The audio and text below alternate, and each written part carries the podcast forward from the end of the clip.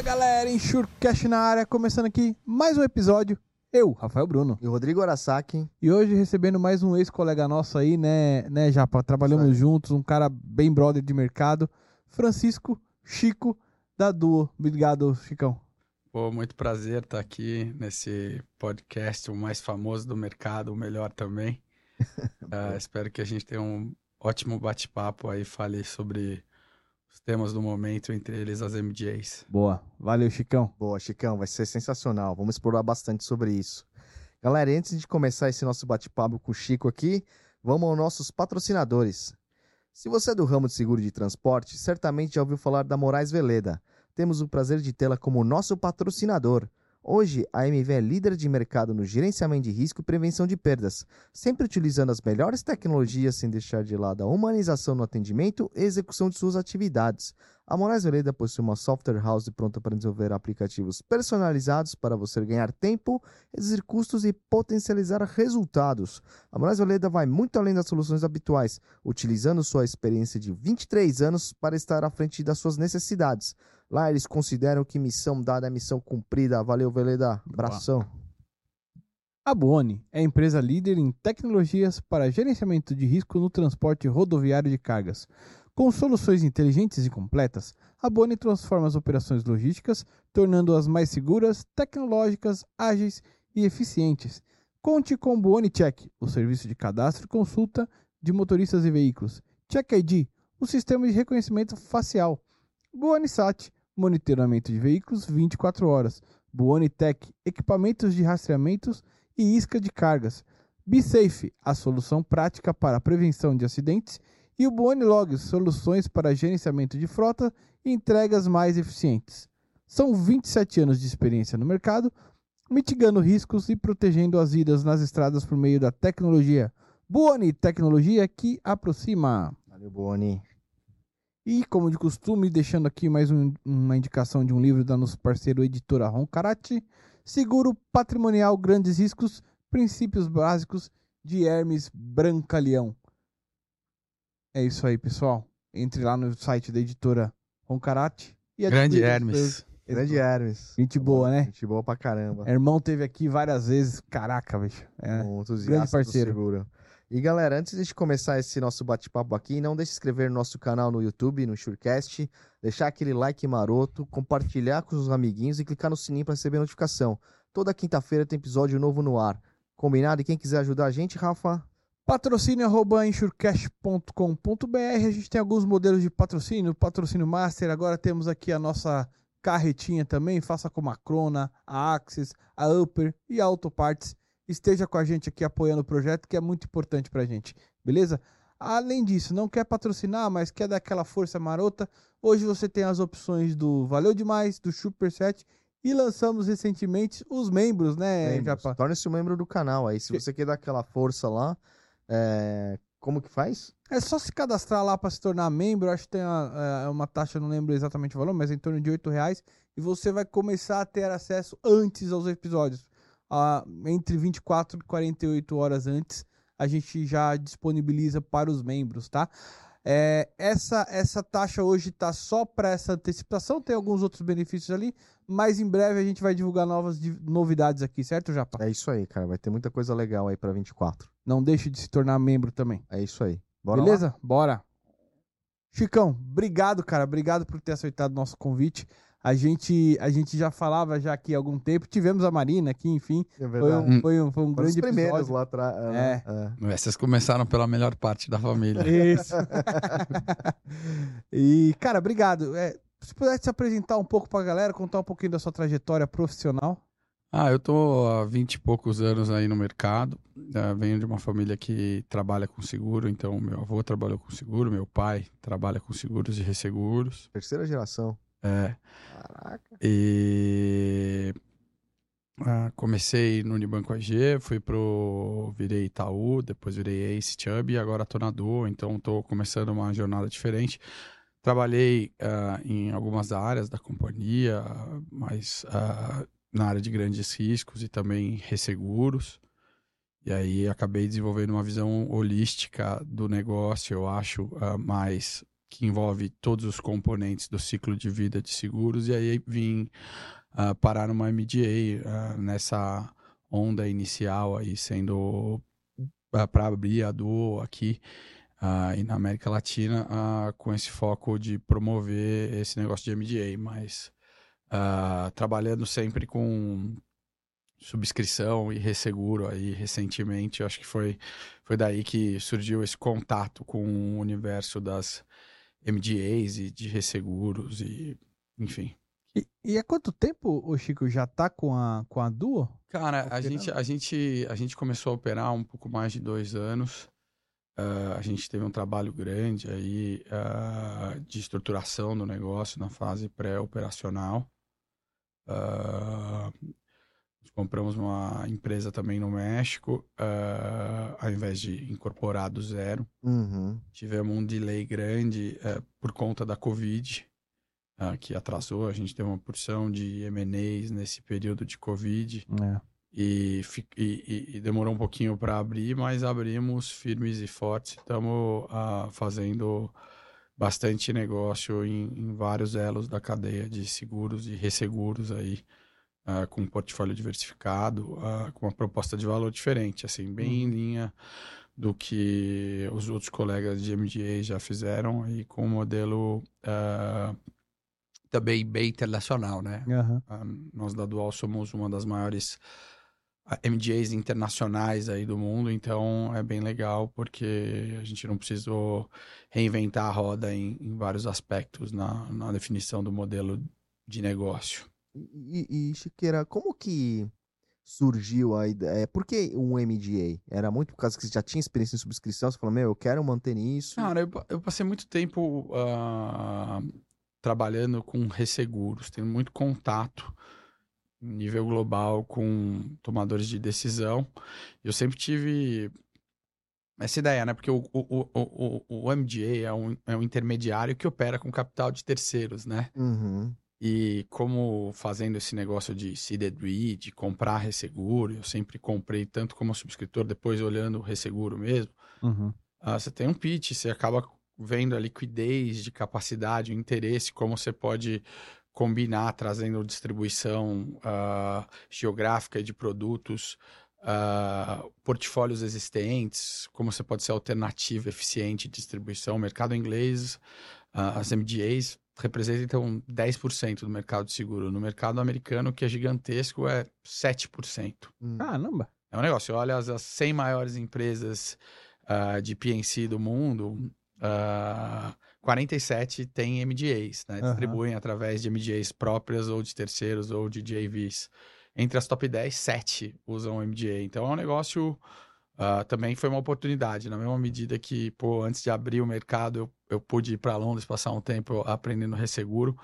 Esse negócio da MDA está uh, explodindo em mercados emergentes e tem uma posição crescente, interessante em mercados maduros. Então, obviamente, uh, esse, essa onda poderia ser surfada no, no Brasil e na América Latina. E, e acho que a partir daí surgiu uma oportunidade e, e, e por que não, um desejo de fazer algo de forma pioneira, uh, combinado com a com a ideia também de montar uma empresa do zero, uhum. criar uma divisão, etc e tal. E normalmente, o Chico, quando uma MJ opera assim, é, vamos supor, numa linha específica lá X, aquela linha que a MDA opera para aquela seguradora é exclusiva da MDA ou ela pode operar parte com a MDA e parte com subscritores próprios? Cara, o, o, o acordo de MDA, ele orbita, é, é, ele é um acordo operacional entre as partes, a seguradora e, e a MDA. E aí dentro dessa dinâmica você pode ter, primeiro, to, totalmente, a, a, autoridade totalmente delegada ou não, ou uh, submission ou referral, né? Tem uhum. uma semântica aí, mas tem uma MDA que é o General Agent, e o outro o MGU, que é o General Underwriter. Um está mais focado na distribuição, outro na subscrição. Uhum. Uh, e aí a mesma coisa se aplica no lance da exclusividade, ou de uh, se é parte a parte, ou se é unilateral, uma da parte uma das outras. O fato é que um, uma MGA, uh, tem a oportunidade de combinar uma paleta diferente de, de, de apetites e, e, e, portanto, dar soluções melhores para determinados nichos que muitas vezes não têm soluções no mercado tradicional. Então, uh, tem mercados aí de seguro e resseguro, por exemplo, que tem apetite para subscrever negócios que têm rate online alto, porque tem attrictional loss, então você tem um payback rápido, etc e tal. Do mesmo jeito que tem mercados que tem um baita apetite para fazer apólices de excesso. Uhum. O cara tá lá fora da zona de frequência, de atrito, e tá lá em cima, onde o drive dele é o custo de capital, enfim, uh, o, o, o, não é o, o, burning cost mesmo. E aí uma MDA tem a habilidade de combinar esses dois caras e ter um, uh, uma solução mais com, uh, mais ampla. Obviamente, as seguradoras uh, podem fazer composição de resseguro e tal, uh, que junta apetites distintos para perfazer o programa delas. Mas, obviamente, uma seguradora tem um apetite de subscrição, uma hum. política de subscrição. E uma MDA pode representar os seus provedores de capital, as seguradoras, os resseguradores, uhum. exatamente no que eles querem distribuir. Então, assim, Muita gente, por exemplo, uh, no Lloyds, que é o maior mercado em termos percentuais de, de, de penetração de MDA, os caras não têm o acesso, o, o acesso geográfico, a capacidade de fazer inovação de produto, etc. Então, o cara delega a um terceiro para fazer isso, uh, para trazer produtos novos, para ele ter diversidade de produtos, distribuir em outras geografias, para fazer a parte de inovação, enfim. Às vezes uma MDA opera quase como um seed money, porque pensando pela perspectiva do ressegurador ou da seguradora, o cara vai lá, mobiliza muitas vezes as, as MDAs que são best in class, por exemplo, como a Dual, uhum. o cara disponibiliza pessoas de primeira qualidade, né? Porque o cara precisa demonstrar um alinhamento de interesse, uhum. proficiência no tema. Tem que ter tecnologia, porque você é um, é um intermediário a mais, então você tem que ter processos muito consistentes e, e sempre com essa ideia de uma seguradora sempre está retendo risco, depende da estrutura, está retendo as primárias. A MDA não toma risco. Uhum. Então ele tem que ter a habilidade de publicizar cada etapa do negócio, fazer um fiel cumprimento desse contrato de terceirização, qualquer que seja a natureza da terceirização, que pode ser desde a subscrição até o pagamento de sinistro ou a parte fiduciária de cobrança de prêmio uh, ou, e de pagamento de sinistro, né? Obviamente, esse risco de crédito, quem toma é a seguradora ou o ressegurador. Mas, enfim. Uh, você pode fazer uma terceirização das atividades fins relativamente grande. Então, você precisa ter processos que são eficientes, né? Uh, e, então, tecnologia, pessoas e capacidade de resseguro, que uh, capital de subscrição, né? É, é, um jeito, o Brasil, apesar de não ter catástrofe, sempre teve estruturas legais de resseguro muito competitivas. Uhum. Então, é uma maneira de você facilitar, viabilizar, uh, otimizar a posição de liquidez, solvência de capital da companhia. E usualmente as MDAs também vêm com um value proposition de contribuir na estruturação do resseguro por trás das companhias. Boa. Ah, eu, eu, eu achava que eu sempre e é legal a gente falar sobre isso. Eu sempre tive achei que era a estrutura de resseguro, o treaty, o contrato era sempre é, da, da seguradora e e vocês tinham. Hum, não, assim, é. não, não, não, não, não existe nada escrito na pedra. Uh, agora, Depende. é, por exemplo, no nosso modelo operacional target aqui para a região, uhum. a gente acha que a variável resseguro é muito relevante, uhum. porque ela pode, uh, você, uma seguradora, pode receber prêmio ou comissão de resseguro, que, ela, que é dinheiro na, ca, na, na cabeça, uhum. ou prêmio que ela tem que diferir e alocar capital. Claro.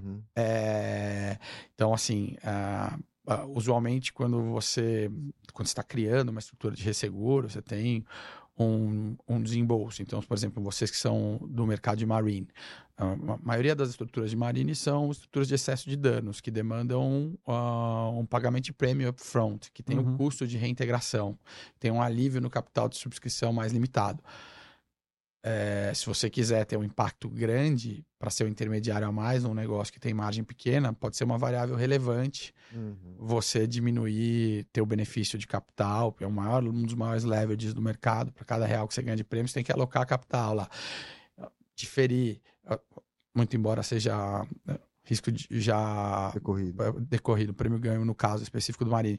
Mas você tem um desembolso financeiro relevante. Se você traz uma estrutura que você pay as you go, sei lá, proporcional, enfim, ou se você faz uma combinação de boa escala, porque você aprimora tanto a comunicação entre os provedores de capital lá, do ressegurador, o retrocessionário, a seguradora, que você consegue um, uma comissão maior efetiva.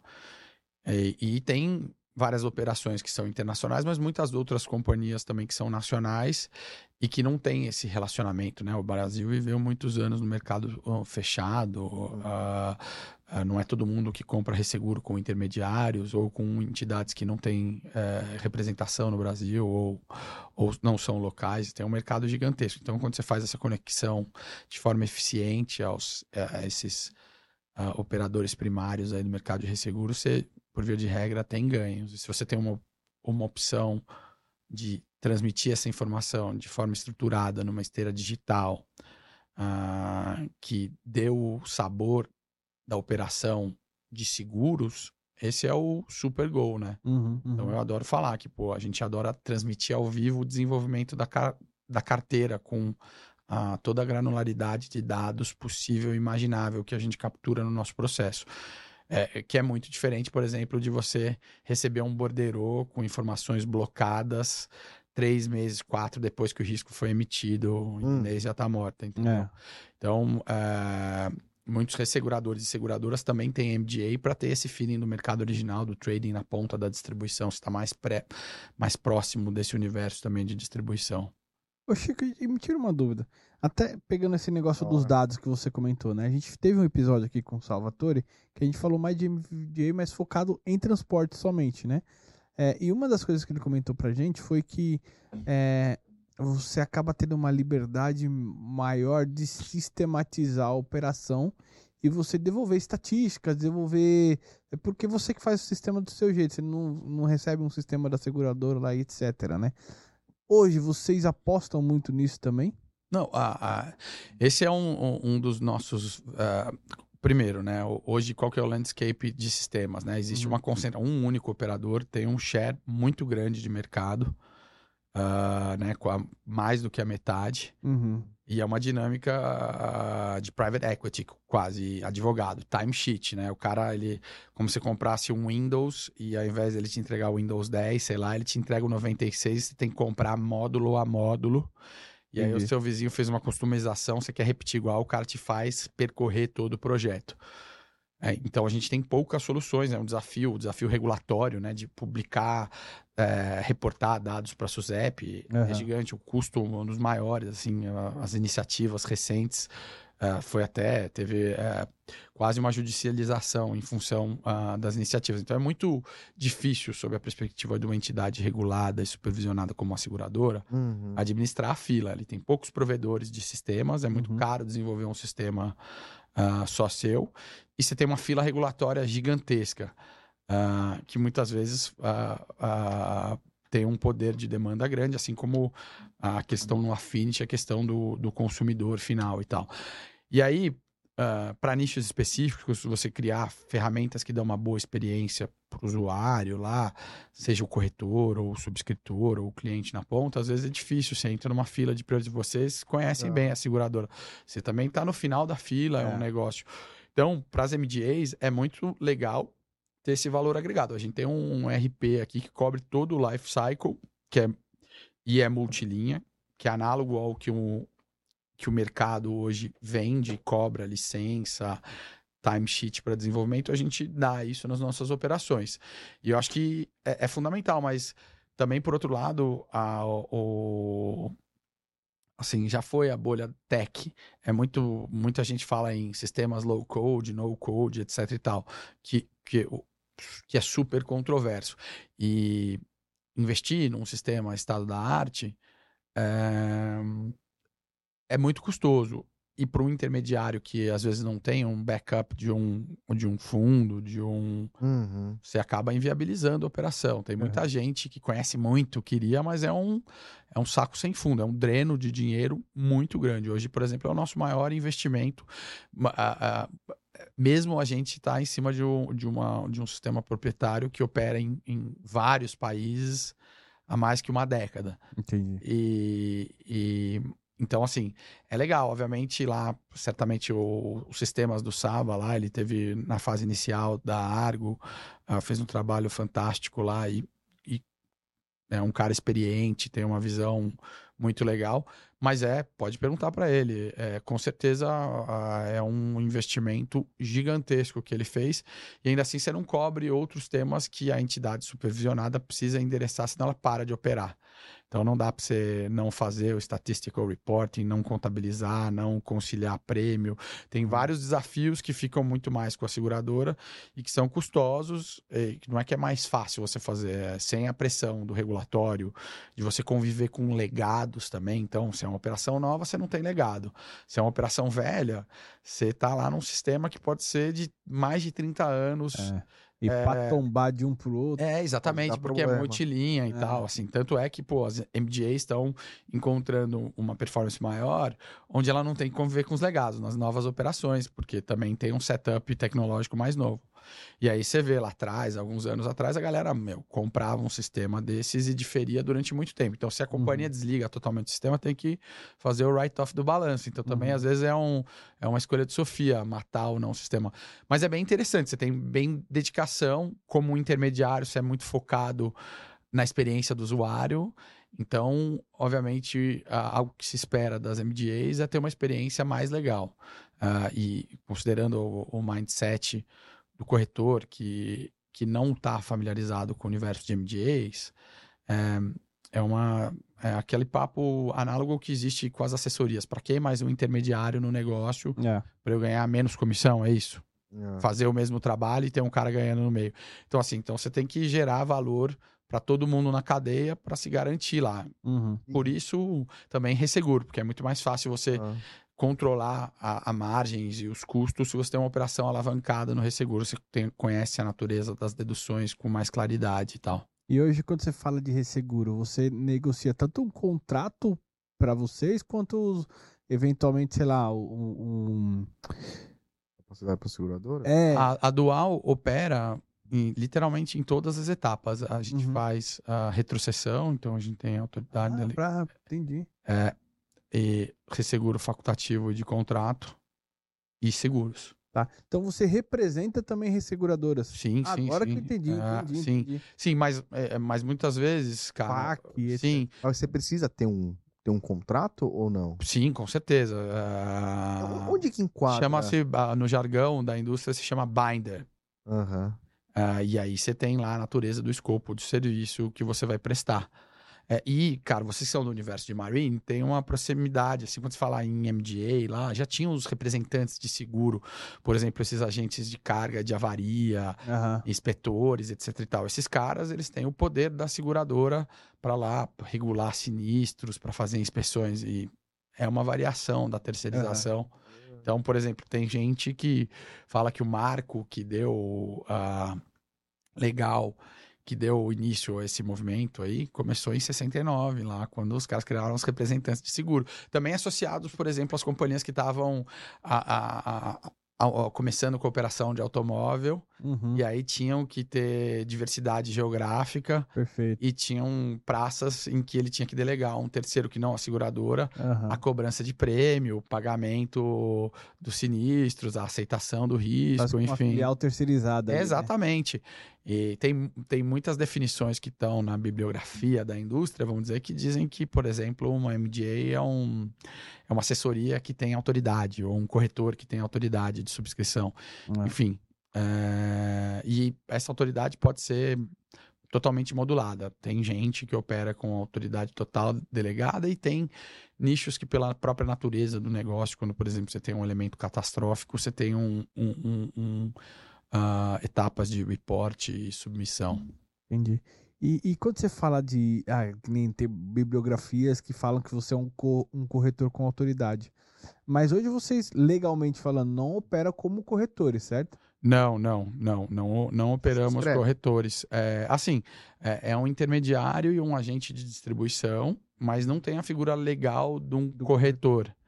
É, parecido, por exemplo, com a figura de uma assessoria que não recebe da companhia comissão de seguro, ela é, vira uma ADA, uma despesa administrativa, uma outra terceirização, mas que não entra na rubrica comissão, Uhum. muito embora seja um redutor lá do, do prêmio, enfim. Então, o tratamento contábil, etc e tal, a gente não é um... ah, tem uma zona cinzenta aí sobre o ambiente regulatório, o, o corretor é efetivamente muito mais regulado que as MGAs. Entendi, entendi. É, especialmente o de seguro. O de resseguro nem se compara. Ele tem muito mais exigências de operação resultante da supervisão direta do que uma MDA de seguros, Uhum, uhum. que pode ser ah, supervisionada, mas ah, por hora não tem nenhuma obrigação de reporte, de estrutura, enfim, tá orbita muito mais entre eh, o acordo desse prestador de serviço com a seguradora, que no final tem que assumir esse risco de crédito do cara, por exemplo, se ele segurar o prêmio, segurar o sinistro, não, não tem a quitação. ah, ou para a seguradora ou para o Hum, segurado. uhum. Eu achei que- e tira uma dúvida. É, você falou que começou há mais ou menos dois anos atrás, né? A, a operação começou há dois anos atrás. Eu Uhum. devo estar perto de quatro já. Tá. Ah, então Foi uma das fiquei... primeiras aqui no Brasil. Cara, a gente tem. Vocês aí de novo, falando Aham. no universo de Marine, tem vários caras que operam ah, como MDAs já há muitos longos anos, por exemplo, aí, é, sem. Sim, como assessoria. ele- É, que tem autoridade de Aham. subscrição. Então, assim, ah, acho que eh, no universo de PNC, eh, certamente teve uma empresa nacional pioneira, a, a Asas, ah, que fez esse trabalho de forma mais consistente, começando por Aviation. Ah, muito embora, se você olhar ah, o que é uma MDA no universo de saúde, de vida, de transportes, de afinidades, isso já acontecia de forma efetiva há muitos e muitos anos. Uhum. E eu diria que essa onda começou nos anos 70 e foi mudando de nome, etc Tá. e tal, mas isso sempre de forma ah, efetiva existiu. Agora, é, é, as MDAs estão começando a... Ela muito foco no universo de PNC, de grandes riscos. Isso trouxe uma certa notoriedade para o negócio. É, É, mas já tinham várias operações aí onde É. o intermediário na ponta tinha autoridade para subscrever, aceitar risco, entendi, definir sinistro em vários segmentos pela indústria, entendi. a começar lá atrás, quando os caras faziam isso no automóvel. Caramba. E, e- e, Chico. Não, e na, e na sua opinião, por que que. Como, como que vocês. Óbvio, você agora é um empresário, né? E sempre teve essa, esse, esse viés também que eu tô ligado. É, mas como que se enxergou essa oportunidade nesse desse pouco tempo atrás, digamos assim, e realmente dois, quatro anos, é assim de puta, é, é agora, entendeu? Agora é o momento. É, é, assim, eu acho que nós aqui vivemos em companhias muito grandes de banco que tinham rentabilidade, um ROI igual a de banco. É, e as seguradoras teve um movimento de consolidação aí muito grande, há uns 10 anos, 10, 15 anos atrás, de cons- consolidação contínua, ah, seguido da internacionalização, né? Da diminuição do apetite da, do, da- das políticas de subscrição mais centralizadas e tal. Uma pseudodisciplina maior, mas desassistindo vários nichos que não davam ah, maus resultados aqui no Brasil, muito embora em outros lugares davam e tal. E a gente viu as equipes comerciais diminuindo muito, muito, É. muito, muito, muito, muito, muito, muito. Verdade. É, E, aí começou a criar esse espaço, né? Do corretor pequeno e médio sendo mal atendido, uma porção de nichos ah, que eu tive a experiência de ver dando muito dinheiro sendo largados ah, na política de ressubscrição de players internacionais, ah, majoritariamente. Vendo o universo de grandes riscos ah, não ser mais eficiente também do ponto de vista de, de solvência para as seguradoras eh, ligadas a bancos também, que teriam um apetite para isso. Então, o Itaú vendeu, o Bradesco fez a DV, etc e tal. Então, começou a ficar, abrir um espaço, né? Uhum. Ah, aí você olha, ah, nossa profissão tem uma formação limitada, né? Pouca gente teve acesso à formação que a gente teve, né? Ah, de ter a, a cartilha do monopólio versus a cartilha do mercado aberto, né? Eu conheci um monte de Hum. lugar sendo treinado, então sempre vi que tinha muito espaço para profissionais qualificados. Aí você Perfeito. olha o mercado de capitais, saindo dessa consolidação no mercado de seguradoras, atividade dos private equities no mercado de corretagem, ganhando muita grana, compra e venda de Uhum. companhias, consolidação. Ah, O próximo elo no universo de intermediários que eles vão olhar são as MDAs também. Uhum. Esse lance, né? Você pega as top 10 maiores seguradoras do mundo, 7 distribuem por MDA. É. Uhum. É, 47% dos top 100 fazem esse negócio. Quase ninguém fazia aqui. Então, ah, e a gente viu também companhias novas sendo criadas. Então, teve Isso. novas É. companhias de capital nacional surgindo. E mais capital nacional, também menos investimento, é, ou seja, a terceirização, quando você pega, por exemplo, um custo que é fixo, ou que requer um investimento gigantesco upfront e tra transforma esse negócio num custo variável para a companhia. Então, ele ganha, ele paga uma fração ah, do que ele vende, mas, ah, por exemplo, ah, se ele faz um negócio, a Duo é tipo de MDA full service. Então, a gente chega lá, entrega a nota técnica, o clausulado, o sistema, o resseguro. Então, você quer abrir um produto, você vai bancar para ver se vai dar certo ou tem alguém que vai assumir todo o custo fixo, você vai dar o seu, seu capital de subscrição para o cara, alavancar com resseguro e tocar. Então, o valor começou também, a percepção de valor. E aí, na pandemia, os juros foram para um nível mais baixo ah, que a gente viveu, né? Na nossa vida aí, na, na história do Brasil. E também é isso, né? A gente sempre ouviu falar essa história de, de, de, de estratégia de underwriting com base de juros, né? Do impacto que cada ponto a mais traz no resultado e quanto você pode estar, às vezes, acima de um loss ratio de 100% e ainda ganhando dinheiro. Uhum. E, portanto, tolerando despesas maiores, mais deduções no seu negócio. E aí, se você, quando a gente, porque foi quando eu comecei e engajei com os caras, você tá com os juros lá embaixo, é, você tem que de fato ter resultado de subscrição. Você tem que ter muito controle sobre as suas despesas Sim. fixas, etc e tal. Você tem que diminuir os seus liabilities.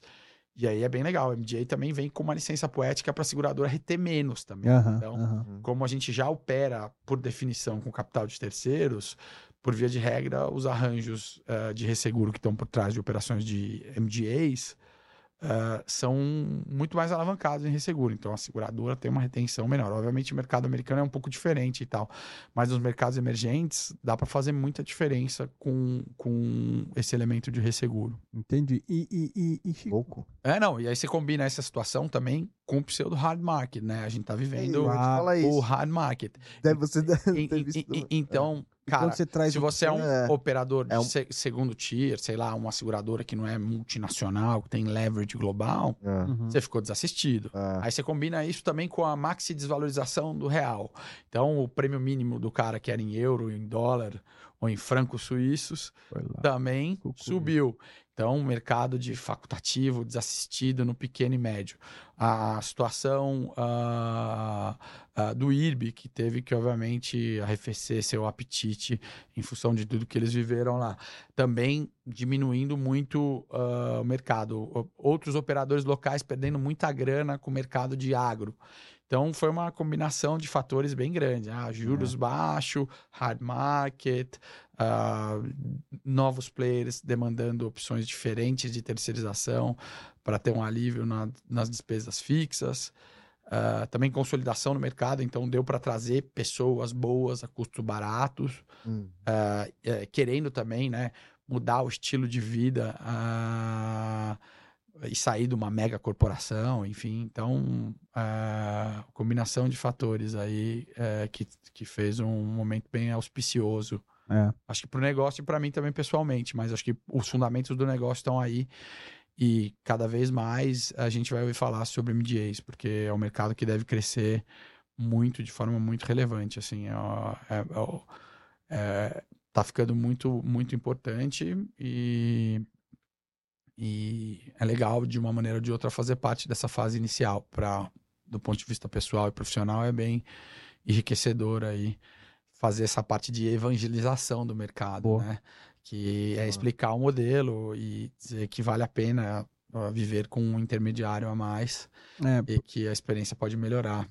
E de fato, isso que você falou é bem, é bem, é bem, é bem perceptível, né? O momento, porque esses dois anos É, eu nunca tinha ouvido falar do termo MDA pré-pandemia, digamos assim, o termo em si. É, mas pós-pandemia surgiram várias e, e, e, eu acho que com alguns é, benefícios né, para o mercado. Primeiro, gera mais emprego, gera mais oportunidades, uma forma diferente, um novo mercado. E traz seguradoras que talvez não pensavam em investir no Brasil. É, o que, que você diria que são esses, quais são os benefícios que, que as MDAs têm trazido além desses dois aí? E, e se você concorda comigo também? Não, enfim, a, a, acho que primeiro, mais alternativas. É. Empatia com o corretor, cara. O corretor pequeno e médio foi de forma consistente e reiterada desassistido. Uh, a estrutura que atendeu os caras, poucas companhias têm uma experiência digna para o corretor pequeno e médio. Uhum. Vários nichos específicos, segmentos aí que são relevantes uh, ah, para a economia nacional também ficaram desamparadas. Isso virou uh, um, uma agenda muito importante, por exemplo, do, do, do, Boris, dos corretores, etc. e tal, da própria indústria. Vários segmentos ficaram desassistidos de verdade. Uh, cara, de fato tem um espaço grande em termos de digitalização, né? A experiência do usuário sempre foi super negligenciada, não só do cliente final, mas também dos corretores, das assessorias uhum. e, por que não, dos subscritores, né? Tá. Você tá lá numa empresa multibilionária e tem que ver uma tola, uma tela verde lá carinha de dós lá, surreal, né? Uhum. É, é, é, um negócio. É, e assim, é. você sabe que nove em cada dez tem isso, né? É, então, assim, tem, tem muitos. É, é, esse, essa esse melhoria na comunicação com os resseguradores também, atraindo novos players. Então, o mercado uhum. brasileiro, em função do IRB ou do share relevante que outros operadores no mercado de resseguro têm, uh, sempre foi visto também como mercado. A gente sempre comprou resseguro muito bem. As, as grandes empresas têm um, um rating adequacy questionável, porque elas compram muito bem seguro uhum. e tal. Sempre foi um mercado competitivo, muito competitivo. Então, vários operadores sempre olhavam para o Brasil e falavam, pô, galera lá só quer repique, demora muito tempo para chegar a informação, para pagar o prêmio. É, não tem ninguém que me explica. O MDA, cara, ele dá um. Ele, ele, tira essas dissonâncias que rolam no caminho, traz uma comunicação mais efetiva, você vem com uma esteira digital, dá uma experiência verdadeira do cara tá vendendo sentado na Europa ou nos Estados Unidos, seguro. Uh, no Brasil, e dá para fazer isso. Não uma operação financeira. E não, e não exatamente receber o borderô com sinistro e prêmio com meses de atraso. É, é. é e é trocar essa discussão que é meramente operacional e é importante e tal, uhum. para algo mais filosófico, uh, de subscrição, de experiência do cliente, de transferência de risco, de como fazer impacto, né, em riscos emergentes, né? Pô, as MDAs sempre tiveram uma contribuição relevante, por exemplo, nos no seguros de D&O, de cyber, nos, agora os riscos climáticos e tal, enfim, uh, as grandes disrupções também foram catalisadas por MDAs. Uhum. Então, acho que é, é interessante. Aqui, uh, vocês já receberam alguns aí que operam uh, de forma relevante em determinados nichos, ocupando espaços que as companhias não querem ter, né? E tem muito negócio que, na verdade, não dá prejuízo. É porque, de fato, a inércia de transatlântico de uma grande companhia impõe a qualquer linha de negócio uma despesa administrativa grande. Mesmo que a despesa não seja da área, seja claro. de fato da companhia. Uhum. E então tem negócio que com com despesa menor ou tirando essa conta, dão lucro, né? Então uhum. uh, é bem interessante, porque você reinsere sem necessariamente disruptar o mercado, criando algo totalmente inovador, linhas que já foram desenvolvidas uh, dentro do paradigma de políticas de subscrição, de precificação, e você volta a elas mudando única e exclusivamente o lance das deduções de despesa e de comissionamento, que você consegue otimizar.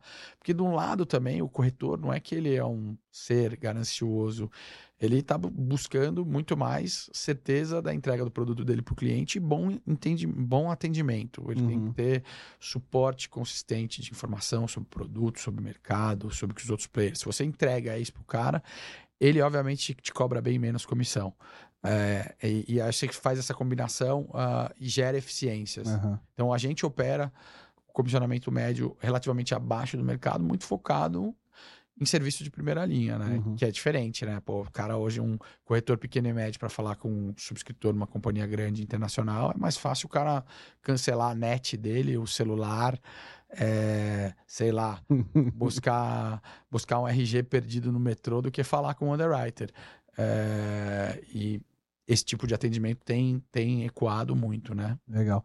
É, é, era isso que eu queria também entender melhor, o, o Chico, quando você fala do termo desassistidos, né? Os corretores. Você É dá o exemplo. isso, né? É, e- e- triste, mas de alguma forma é realidade. Eu não sei é, é, hoje o que, que é mais vantajoso também do lado da seguradora. Você atender poucos corretores que te tragam muita demanda ou muitos corretores com, com diversas demandas diferentes, né?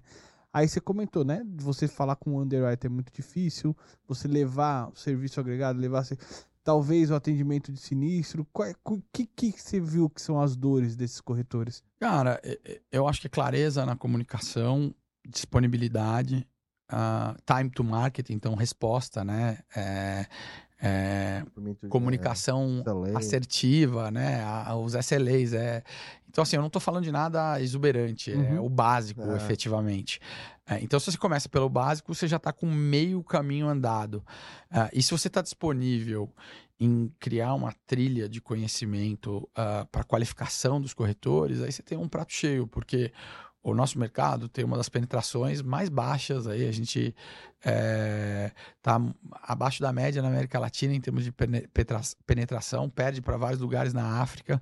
Ah, nos mercados emergen- emergentes a gente está tomando pau assim em termos de penetração. Então, ah, também para seguradoras, muito mais do que eh, disputar o mercado existente, tem um sweet spot relevante que é qualificar o novo corretor, que é o cara monoline, que vende automóvel, vida, saúde, previdência, e, e começar a, a ter essa visão mesmo de canal de omnichannel lá, de pendurar add-ons, de criar verticais para atender eh, melhores, eh, de forma mais eficiente a indústria, ah, por exemplo, onde o cara está. Então, com essa expansão da, do, do mercado agrícola brasileiro, a- o PIB também mudou de lugar, a atividade econômica mudou. Então, você tem um monte de gente lá no Matopiba, Perfeito. super totalmente capitalizada, cheio de riscos emergentes ou riscos Uhum. tradicionais, e não tem ninguém que atende o cara. É. O corretor e adapta tá o sem... produto pro cara também, né? Exatamente. Então, fazer mudanças cosméticas, né?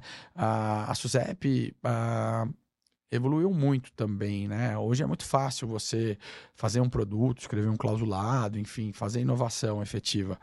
Então, essas mudanças cosméticas, que muitas vezes não são essenciais, estruturais, mas são mudanças cosméticas, geram uma empatia muito grande. Esse Aham. cara topa, tem um índice de retenção bem maior, de conversão maior, então o cara fica mais tempo, ele consegue comprar outros produtos com você, então, enfim.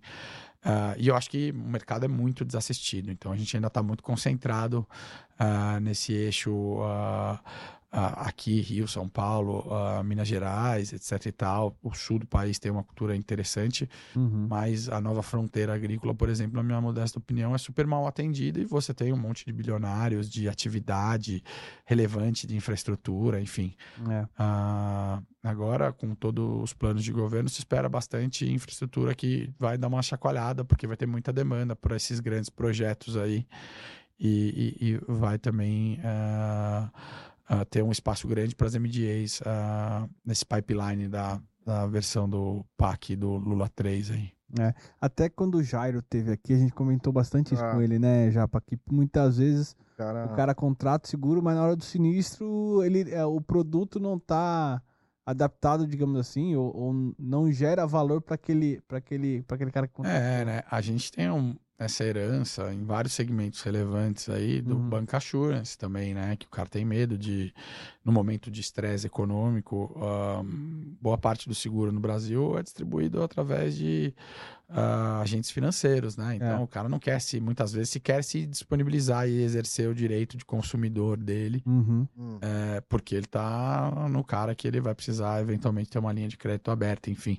Mas também por conta ah, do mercado, que é que escreve produtos ah, com linguagem ah, totalmente deslocada no tempo e no espaço e, e que transfo- transforma a compreensão de um produto que poderia ser muito mais fácil em algo complexo, né? Espaço para litígio e para e para descumprimento de regras. Uh, e eu acho que é um pouco isso, a inovação, essa nova onda de, de produtos tem linguagem mais simples, mais objetividade, preto no branco e não a zona cinza uh, que os produtos tradicionais do universo, por exemplo, de riscos corporativos têm, né? Uhum, uhum. Deixam. Ah, eu acho que eu acho que chegou o seguro ele está acordando agora o mercado, né? É, através dessas novas, digamos, assim, novas ideias ou nova uma nova mentalidade de que a dinâmica das coisas mudaram. O seguro sempre por, por ser seguro é um negócio muito conservador, né? Sempre uhum. foi, historicamente, né? E se você tem que se adaptar. Né? É, As, Talvez não tenha uma cultura de adaptação assim. Já é. umas MDAs você falou, talvez tragam. Não, sem, sem dúvida. Acho que, acho assim, o mercado como um todo tá carente. Então, tem a Escola Nacional de Seguros aí que tá fazendo um trabalho brilhante e tal. É, mas é, tem poucos hoje no, no, no, universo acadêmico aí das grandes universidades, dos cursos técnicos, tem pouca poucas ofertas, né? Uhum. É, a gente vivia na cartilha aí do monopólio, tinha lá as tarifas, etc e tal, pouco espaço para inovação. É, era difícil a comunicação com a SUSEP. Agora isso tudo mudou, então é um mercado emergente. E esses novos players, né? É, que são personas aí mais digitalizadas, por exemplo, eu acho que vai rolar uma semi-uberização uhum. no universo de distribuição. Muita gente aí vai começar a se qualificar nos cursos remotos aí para virar corretor, etc e tal. Ah. Esse cara, se ele tiver uma experiência de vender algo que seja mais fácil dele entender, uhum. consumir a informação, de reproduzir, de fazer uma distribuição acertada, certamente ele vai optar algo que seja digital, é, que ele consiga, em certa maneira, administrar o negócio dele, fazer o processo da dinâmica de venda, de engajamento do cliente através de ferramentas que vão ser dadas pelo, pelo distribuidor do produto, uhum. vai explodir, com certeza. E, igual a gente teve, por exemplo, com esse lance dos agentes de investimento autônomo e tal, assim, que cresceu, roubou muita gente do mercado pro, tradicional, lá dos grandes bancos e popularizou o mercado de capitais no Brasil. Acho que isso ainda vai acontecer no seguro. E o risk awareness, né, da percepção de que é preciso fazer seguro, tá batendo na porta de todo mundo. Então, os jovens viram gente morrer na Covid. Todo mundo que anda com celular agora sabe que o celular pode ser roubado, ah, que podem vazar dados, que pode. Ah. É, o cara pode uh, perder uma baita grana com o roubo do Pix, com sacando ações. Uhum. A questão, por exemplo, climática, né? Por mais que tenham, tenhamos aí um monte de terraplanistas entre nós, é um negócio que, pô, hoje aqui passei por árvores caídas pelo segundo dia consecutivo em São Paulo. Uhum. Ah, esses grandes catástrofes estão batendo na nossa porta, assim, né? É. E o lance do clima é muito evidente. Todo mundo tá vendo e tá ficando cada vez mais claro. Mas a gente vive uma sociedade muito dinâmica, então tem riscos emergentes aí vindo está sendo bombardeado. Então eu acho que vai ter. E o mercado está se reformulando. Então, mercados tradicionais, como o mercado de transportes aí, está uh, mudando. Força também de uma imposição é, é, do, do, dos definidores das políticas de seguro aqui, mas que vai trazer desdobramentos relevantes no mercado. É. Então, uh, eu acho que esse é um, um, é, um, é um tema de interesse. Agora, por exemplo, tem um projeto de lei relevante sendo discutido no Congresso aí, que pode trazer novos impactos e trazer é. Mudanças muito grandes na dinâmica. Tá bem controverso, né? Não, sem dúvida nenhuma, né? É.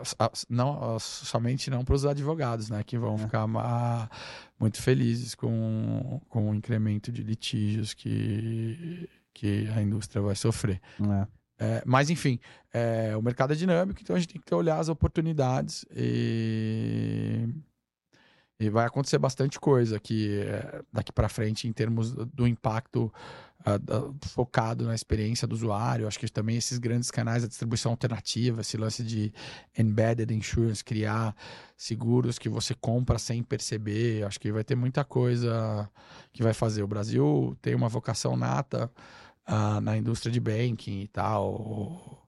E acho que também, porque não, no mercado de seguros. Eu acho que a gente está.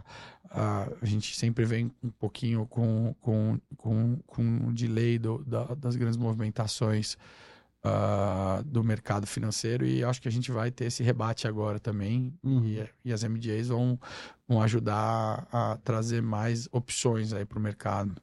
Boa. Não, eu te perguntar, Chico. E para os profissionais que vão trabalhar em É, MBA? eu entro nessa. Porque assim, não sei se você concorda comigo, Japa, mas a grande maioria das movimentações que eu vi para MBAs são caras de referência dentro das suas, dos teus ramos de atuação, nichos, e, é. digamos assim. São caras experientes, de muita tradição e etc. Até porque acho que a própria MDA, na minha visão, depois você pode comentar, é você tem que trazer uma confiabilidade para Sem dúvida nenhuma. Então, é como se fosse relacionamento com um investidor. Você está É. operando com capital de terceiros. Exato. É como a mulher de César. Não basta ser honesta, tem que parecer honesta. É. Perfeito. É, então, assim, obviamente, é, você precisa ter uma visão. ah, você tem, tem que ter uma caixinha de ferramentas muito grande. porque Você precisa conhecer vários elos para ter uma esteira que comunique com todo o ciclo de vida do produto de forma eficiente. Ah, você precisa convencer as pessoas a não a terceirizarem algo que naturalmente seria delas. Exato. Uhum. E você precisa ser mais eficiente quase do que ela faria. Porque aquela história, ah, se for para fazer desse jeito, faço eu. é isso. Então você tem que fazer melhor. É, enfim, por isso tem muita gente boa é, fazendo, por conta também das- dos profissionais que têm essa visão holística, que têm vínculos mais relevantes com o mercado internacional, que têm domínio profundo de determinados nichos, etc e tal.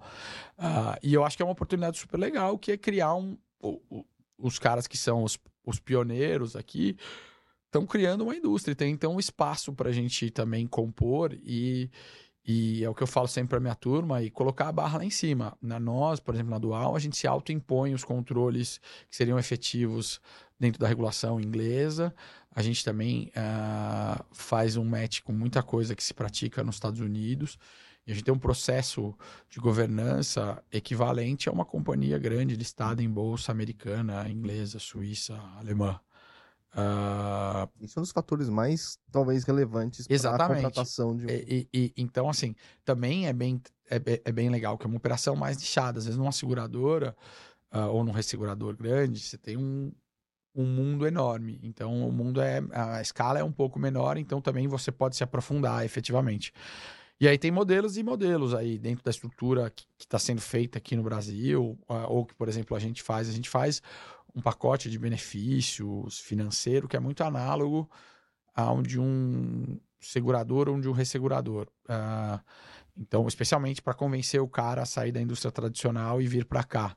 Então, pô, a gente investe, dá seguro saúde, previdência igualzinho. Agora, por outro lado, tem, tem gente que enveredou, por exemplo, para ter uma pegada mais alinhada ao modelo de remuneração que existe em corretora lá, que é o que a gente fala num jargão quase pejorativo do producing underwriter lá Uhum. que é o cara que vai ganhar uma comissa e eventualmente pode é, não pensar com os olhos de subscritor e pensar com Ah. o mindset do intermediário.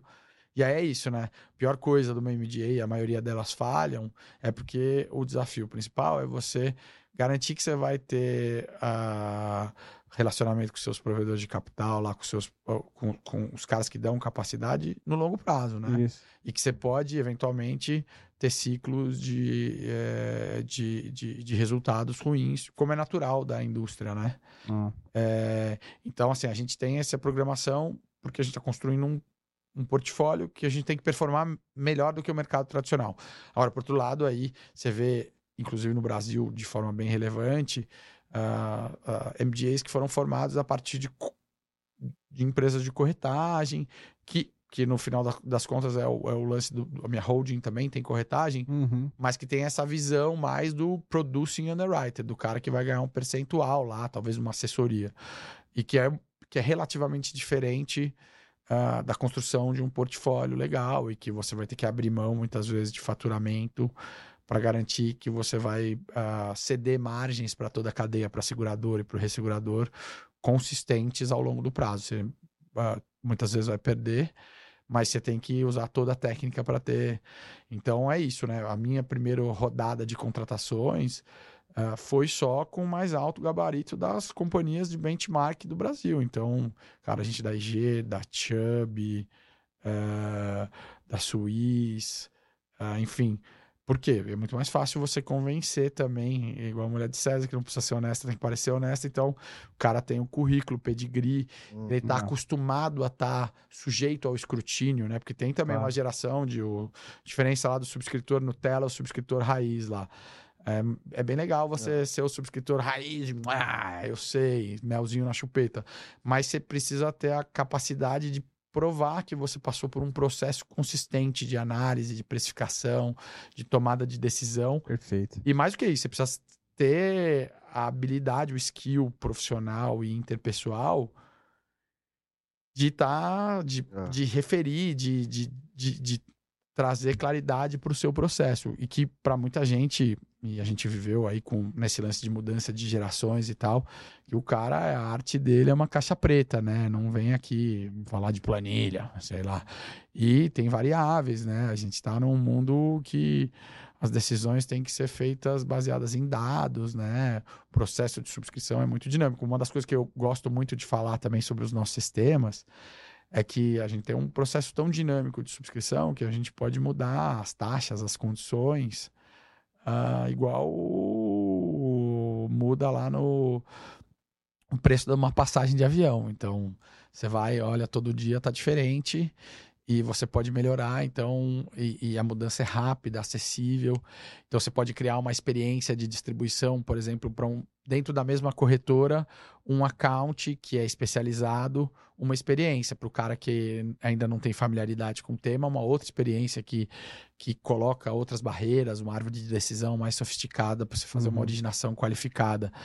Ah, e você pode mudar, teve um evento relevante, alguma dinâmica de mercado de dureza, você pode trocar. Então, por exemplo, mercado agro, que todo mundo perdeu dinheiro. Muita gente aí se ferrou porque não conseguia mudar as taxas. O cara ah, chegava lá, chegava na exposição máxima que ele tinha para aquela determinada geografia lá, município, sei lá, e não conseguia parar de subscrever lá, fechar o sistema. Uhum. Quantas vezes a gente na vida inteira viu, pô, tem aquela mudança que é alavancar o negócio e dar dinheiro, mas não dá para fazer no sistema. Então, assim, essa, essa história de você poder mudar toda hora, de criar experiências únicas, não só para os grandes, para os alpha brokers, mas também para o corretor pequeno e médio. Ah, de ser white label na Gênesis mesmo, então você poder protagonizar a marca do corretor, da assessoria, da seguradora, do ressegurador e ser low profile é uma atividade. Então, assim, ah, é, obviamente eu sou o marido da Marina, então vocês, que é muito mais famosa e competente do que eu, é, mas assim, a, a, a Dual é muito mais low profile também do que outros parceiros. A gente é gigantesco, certamente está investindo muito mais do que todos os outros do mercado, assim, de- Uhum. sem comparação. Mas a gente também tem essa política, assim, de, pô, a gente não vai ostentar, a gente tem, tá num prédio super legal, escritório bacana, tava num super... É chique, todo mundo viaja, tá sempre viajando, mas a gente é low, a gente não tá lá fazendo um milhão de propagandas no Instagram, nas assessorias tradicionais, assim. Uhum. Ah, a gente não Faz propaganda aqui, pô. A gente quer fazer um, um lance de, É, de, fair trade mesmo. Então, Sim, assim. Lógico, lógico. é, e, que, e que faz sentido também para você gerar empatia com esse corretor pequeno Isso. e médio e que é uma mina de ouro, porque o cara é super mal atendido. Então, quem É. atende melhor é, consegue fazer milagre, né? E o Brasil é isso. Tem muita gente que compra seguro com o cara que ele confia. Então, É. Já, não é. importa, É. você tá na Deveria na- ser assim até, né, Chico? É, mas muitas vezes o cara que ele confia não é qualificado. É Então, quando isso. você ajuda O cara é amigo, a mas não qualificar o cara conhece.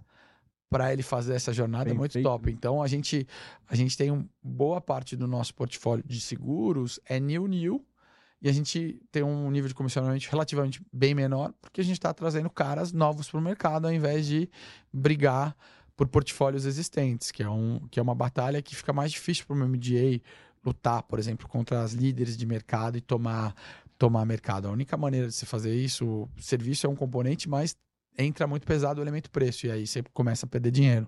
É, e perder dinheiro, vocês, o mercado, todo mundo, e quando vai ver, É, tá no pior- market. Pior e- coisa é esse vo- voo de galinha, né? Quando você É. abre um portfólio e fecha, etc e tal. É. E, isso É. para uma MDA é o fim, né? É, então, traumático, né? é, é, é o- Morreu. onde os negócios É. morrem. Então, assim, a gente tem que ter muito cuidado e ter essa visão de longo prazo. Às vezes vale a pena ah, ah, crescer devagar, mas ah, consistentemente, do que você criar um super portfólio. Então, acho que vocês aí acompanharam aí no universo de Marine e tal. Uh, uh, tivemos desvabra, uh, desva, desbravadores aí que não tiveram o mesmo sucesso que o, que o Sava lá. É. E, e, muito nessa política de que você precisa, de fato, também ter uma interlocução com o seu provedor de capital. Tem linhas de negócio que você tem, de fato, cash flow negativo. Agora, você precisa explicar isso, combinar com os russos antes, é. entendeu? Então, a habilidade de planificar o negócio, de prever o que vai acontecer e executar um plano também é fundamental. Por isso, tanta gente sênior aí. Porque às vezes é difícil você recriar. Essa onda que teve gigantesca das empresas tech também deu uma murchada, né? A, a, das insurtechs e tal, assim. É, é um negócio que até as grandes americanas aí todo mundo sofreu um pouco. Então, uh, tem que ter um híbrido uh, dessa parte tech, uh, mas você tem que ter esse elemento de fazer muito bem o tradicional, o que uma companhia faria, ou um ressegurador faria. E aí, quem consegue combinar essa parte tech com o processinho tradicional, voa bem. Vai, vai se dar bem. É, eu só queria, só para finalizar, Chico, pegar um pouquinho desse, desse, do gancho que você trouxe aí. Ah, pra gente, esse voo de galinha é o fim, né? E, e de fato é, né? Você perdeu ali e tal. É, vocês, e aí não precisa entrar em detalhe que seja confidencial, nada disso, mas normalmente vocês preveem isso nas negociações com as seguradoras? Ó, pô, um contrato de longo prazo, desde que você atenda a esses parâmetros, alguma coisa assim? É, eu acho que como toda relação entre empresas lá, tem que ter um equilíbrio econômico entre as partes, né? Claro. E você precisa ter uma maturidade contratual para não ter disputas, desculpa, é, discussões. Você tem que endereçar uhum. a relação uh, de forma perfeita. E tanto para evitar brigas, dissonâncias desnecessárias, quanto para fazer os rituais. E, mas, acima de tudo, o trabalho para uh, ah, para garantir que você vai ter oferta de capital de subscrição no longo prazo. Uhum é você fazer o mesmo plano de um tradicional underwriter. Então, por exemplo, na nossa companhia, a gente tem lá, pô, advogado in-house, atuário in-house, contador in-house, engenheiros. É, e, aí, então, a gente tem que fazer um plano de negócio análogo uh, de uma seguradora super sofisticada. Hum, legal. Com a diferença que a gente não está operando com o nosso próprio capital. Então você tem que ser muito consistente nesse plano. E tem que ter, tá par e passo das informações para saber explicar. O, um portfólio de seguros é um ser vivo, né? Então tá sempre mudando, etc. E tal. Então você tem que entender o paciente para poder administrar os remédios, as vitaminas, explicar como que ele está indo e tal. Então, assim, uh, faz muita diferença. E eu vi e, e, e acho que muitos dos, dos, do, do, do, dos empreendimentos agora vão falhar indiscutivelmente por essa visão de curtíssimo prazo. É. e por, por falta de sofisticação contratual hum. também na relação entre as partes e por falta de consistência de processos. A, a, o ambiente legal é muito favorável, em particular para estabelecimento de MDAs de seguros, né? não exatamente para resseguro. Então, uh, hoje em dia, uma MDA pode cobrar prêmio e, e pagar sinistro pelas contas dela. Né? Um, fazendo uma analogia no universo de intermediação supervisionado lá, um corretor de resseguro que pode fazer isso tem ter um INO, tem que ter um diretor, uma política de risco, etc. Tal. Então tem algumas coisas ainda que uh, certamente vai ser, ser uh, vão ser aperfeiçoadas. E aí o mercado também reage proativamente. Então, há mais ou menos dois anos, a MBS também criou, impulsionado pela, pelo modelo americano. Né? Nos Estados Unidos você tem quase 600 grandes MDAs, né? com mais de 7% do mercado. É muita coisa, né? Muito mais do que o mercado brasileiro, milhões de vezes mais. Uhum. E, e, então, assim, hoje você tem rating uh, para as MDAs, né? Mas é um rating que não é guiado pela fortaleza de capital, obviamente tem o um elemento da solidez financeira da empresa, mas é um rating que varia por linha de negócio. Então, você precisa ter Legal. processos, pessoas, sistemas, ferramentas, controles, etc e tal, mas que sirvam aquela negócio. Então, por exemplo, se você é bom de marine, não necessariamente você vai ter o mesmo rating na sua operação de RC, uhum. ou de DNO, ou de cyber. Uh, e isso está virando uma exigência uh, dos provedores de capital primário, porque no final, uh, nessa dinâmica, o, essa response, esse liability acaba ficando por conta da, da diferença de capital, né? O, segurador, ressegurador, geralmente eles trabalham em cima de um monte de capital, né? Então eles acabam ficando com esse liability. Então esse lobby surgiu da própria dos grandes players, obviamente, porque a gente quer se diferenciar Claro. dos pequenos, porque a gente pode tolerar ter uma margem menor e ter uma estrutura ou também o benefício da escala para ter controles, ferramentas, sistemas, etc e tal, que muita gente não consegue ter.